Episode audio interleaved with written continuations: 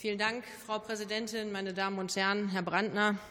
Es ist ja schon bezeichnend, ja, dass Sie in dieser Debatte gefühlt, ich glaube, ungefähr 120 Zwischenrufe gemacht haben. Genau wird man es nachher im Protokoll vielleicht noch mal nachlesen können. Ja, jetzt sprechen Sie ja schon wieder dazwischen, weil Sie es irgendwie gar nicht mehr auszuhalten scheinen, ja, sich in dieser Debatte nicht ordentlich beteiligen zu können. Sie haben von Ihrer Fraktion keine Redezeit bekommen in dieser Debatte, offensichtlich, weil es auch für Ihre Partei, für Ihre Fraktion und für die politische Grundströmung, um im Thema zu bleiben, offensichtlich ein Risiko ist, wenn Leute wie Sie sich hier in dieser Debatte öffentlich äußern.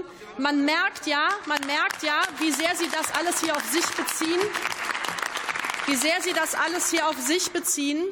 Ja, und es ist ein Offenbarungseid, Herr Brandner, für Sie, für Ihre politische Grundströmung, für Ihre Partei. Sie scheinen ja offensichtlich sehr, sehr große Sorge zu haben, dass all die Voraussetzungen, wie sie jetzt im Gesetzentwurf stehen, zu 100 Prozent auf sie anwendbar sind und dass sie Sorge haben, dass sie sozusagen keine staatlichen Mittel mehr bekommen. Es ist bezeichnend, Herr Brandner, so wie Sie sich hier gerade äußern.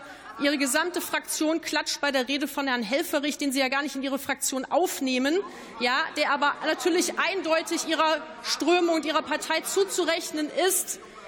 Also insofern es ist zu diesem Thema alles gesagt. Sie haben sich hier gerade selber offenbart, wie sehr Sie in Sorge sind, dass Sie eben von diesem Gesetz in irgendeiner Art und Weise benachteiligt sein könnten, und das ist bezeichnend.